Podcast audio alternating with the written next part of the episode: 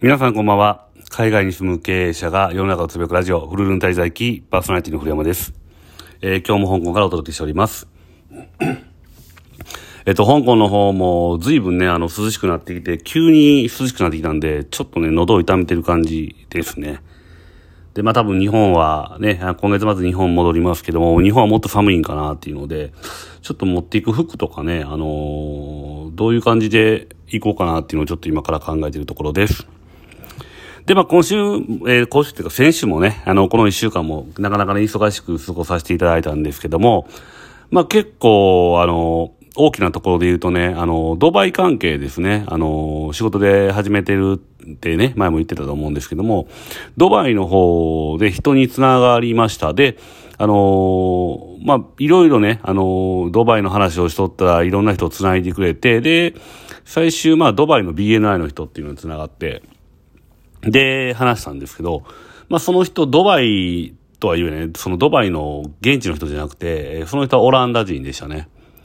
で、まあ、その人自身は、えっ、ー、と、僕がやってほしいような仕事はできないっていうので、またさらにね、そのドバイにいる、いた、今度はイタリア人ですね、を繋いでくれて、で、結局まだその二人と話をして、まあ今後ね、あの、まあ価格とかその辺が合うかどうかっていうのを調べながらね、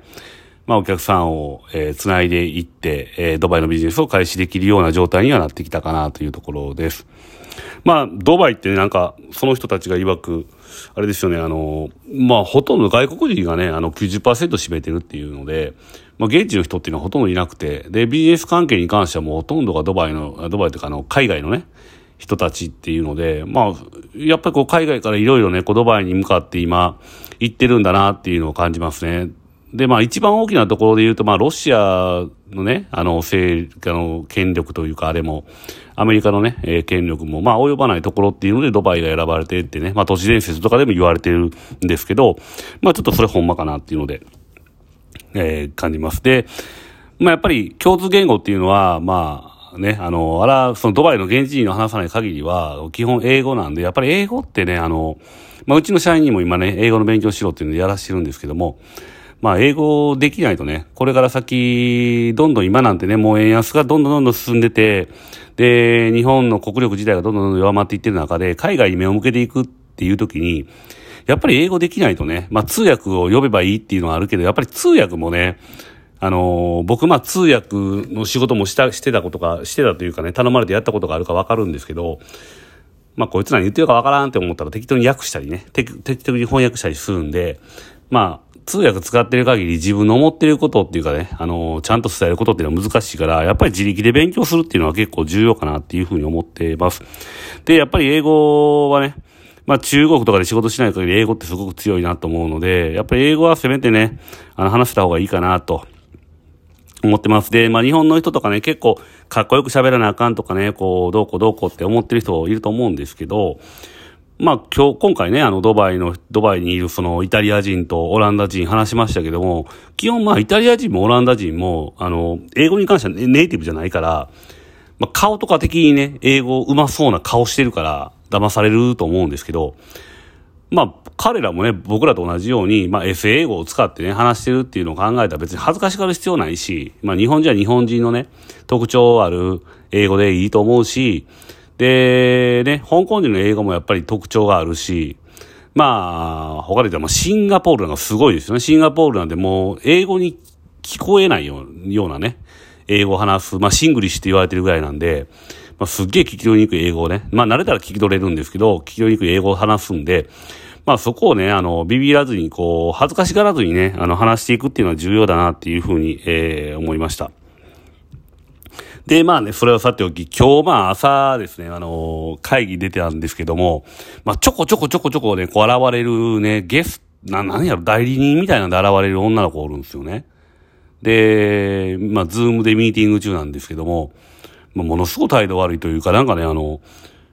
ズームに向かって化粧をしだしたりとか、まあ急にね、あの、ズームで映ってるのに寝出したりとかね、あと、する、まあそういうことするわけですよね。だからそんなん見てて、なんかそういうことすると、そのね、代わりに紹介したっていうか、こう代理にね、立てた人の顔も潰れるし、で、僕らもね、その人に対して、なんでこの人選んだんかなっていうふうに思っちゃうから、もうそういうのって結構、ダメだなっていうのと、あとやっぱりね、人から物を任されるっていうことに対してね、なんかこう、任されて受けた時点でちゃんとやるっていうのがね、もうそもそものやと思うんですね。で、僕もやっぱり人と付き合うときに考えるのが、こう例えば、B、えっ、ー、と、今だったら BNI 毎週水曜日で、こう、ちょこちょこね、こう、ビジターさんっていう形で、僕の友人とか呼んでいってるんですけど、まあ中にはね、えー、ちょっと前まで、あ、行きます、行きたいですって言ってね、あ、じゃあ登録するよって言って登録したところぐらいでね、あ、や、やっぱり何々で、あの、事情があって行けませんとかね、急にドタキャンとかしてくるやつとかいるんですけど、まあそういうやつってね、もう今後付き合いなくなるし、もう今後ね、誘うこともないと思うしっていうので、まあそういうのも含めて、やっぱりね、人にこう頼まれて返事するっていうのはね、もう曖昧な返事っていうのは絶対したらあかんなっていうふうに思うので、まあ本当、あのまあ、結構ね、あの僕的には楽しみながらやってましたけど、不快に思う人もたくさんいると思うので、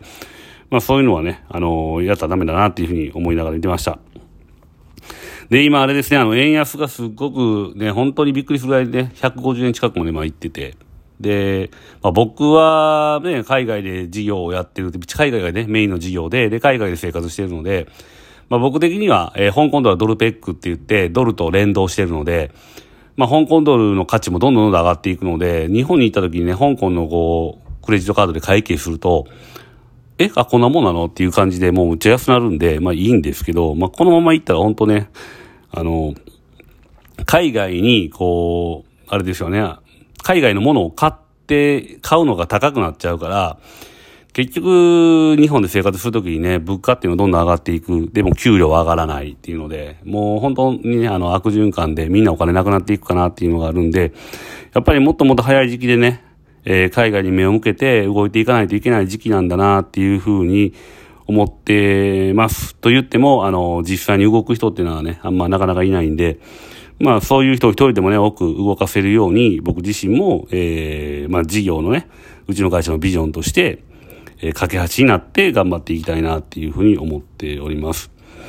で、最近というかもう昨日かな、えっと、まあ、おとといか、おとといの夜にですね、いきなりですね、日本から、あの、僕の海外のその香港のね、あの、携帯電話に電話がかかってきて、で、番号だけ日本の番号が出て、これ日本か何やろうと思って。しかも日本から香港にかけると海外電話やから、国際電話なんで、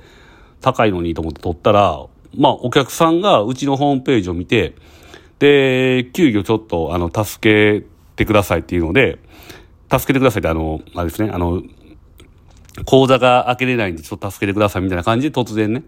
電話かかってきて、で、どこにおるんですか？と、まあ、香港にいますっていうので、で、次の日にですね、えー、まあ、その人と会って、まあ、口座のね、ヘルプをしたんですけども、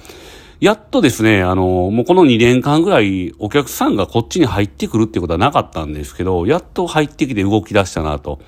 だからお客さんが入ってくる前っていうのは、今までのね、えー、常常連というかもう今、うちで管理させてもらってる法人のお客さんの、まあ、更新とか決算とかいろいろそういうね、あの、サポートをしていたんですけども、また新規でね、あの、お客さんが入ってくるってなると、また香港の事業もね、またさらに忙しくなってくるんかなっていうので、まあ、ちょっと嬉しい反面ね、あの、ちょっと今は日本の事業の方にもうちょっと力を、えー、割きたいんで、えー、まあ、忙しい分に関しては香港のね、まあ、スタッフ、香港人のスタッフの方に、なるべく任せれるようにして、動いていきたいかなっていうふうに思っています。で、まあ、別件ですね、最近なんかね、あの、夜ですね、あの、寝る、寝てる時とか寝ると前とかなんか、寝る前じゃない、寝てる時かな。あの、暗いとこになると結構なんかね、霊、霊感がある、僕は霊感があるわけではないと思うし、ないとは思う、ないと思うんやけど、なんかね、あの、まあ、ちょっといろんなこう嫌なあれを感じたりとかね、するのがここ数日続いてて、まあこれは僕もちょっと霊感に目覚めたんかなっていうので、ね、YouTube でなんか、ね、あの、橋本京、陰陽師の橋本京明の YouTube とか見てるから、それでちょっと、そういう呪力とか霊感に目覚めたんかなと思いながら思ってるんですけど、たまたまそんなん思ってたらね、あの、まあ、これも BNI つながりなんですけど、陰陽師にね、ちょこちょこ見てもらってる人がいるって言ってて、結構ね、あの、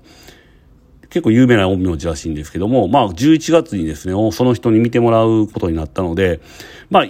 い例というかね、いい例、いいその守護例とかそういうのやったらもうそのまま残ってもらうようにしてですね、まあちょっと赤いやつがね、あの、僕の周りうろついてるんやったらちょっと排除してもらおうかなっていうので、えー、思いながら、えー、11月は予約を取りました。で、全然全然変わるんですけどもね、あのー、僕がちょっと今注目してる漫画で言うとね、やっぱワンピースはまあ当然ね見てて最終章突入してますけども、マガ、少年マガジンにある東京リベンジャーズっていうね、あの映画にもなった、あのー、ま、まあ漫画があるんですけど、まあ、ついにですね、あと5話。だから今日マガジン発行されて、今日読んだからあと4話で、全部の伏線が回収されて、で、えー、エンディングを迎えるようですね。なんでまたね、あの、僕の楽しみっていうのが 減っていくっていうのは寂しいことですけども、また新しいね、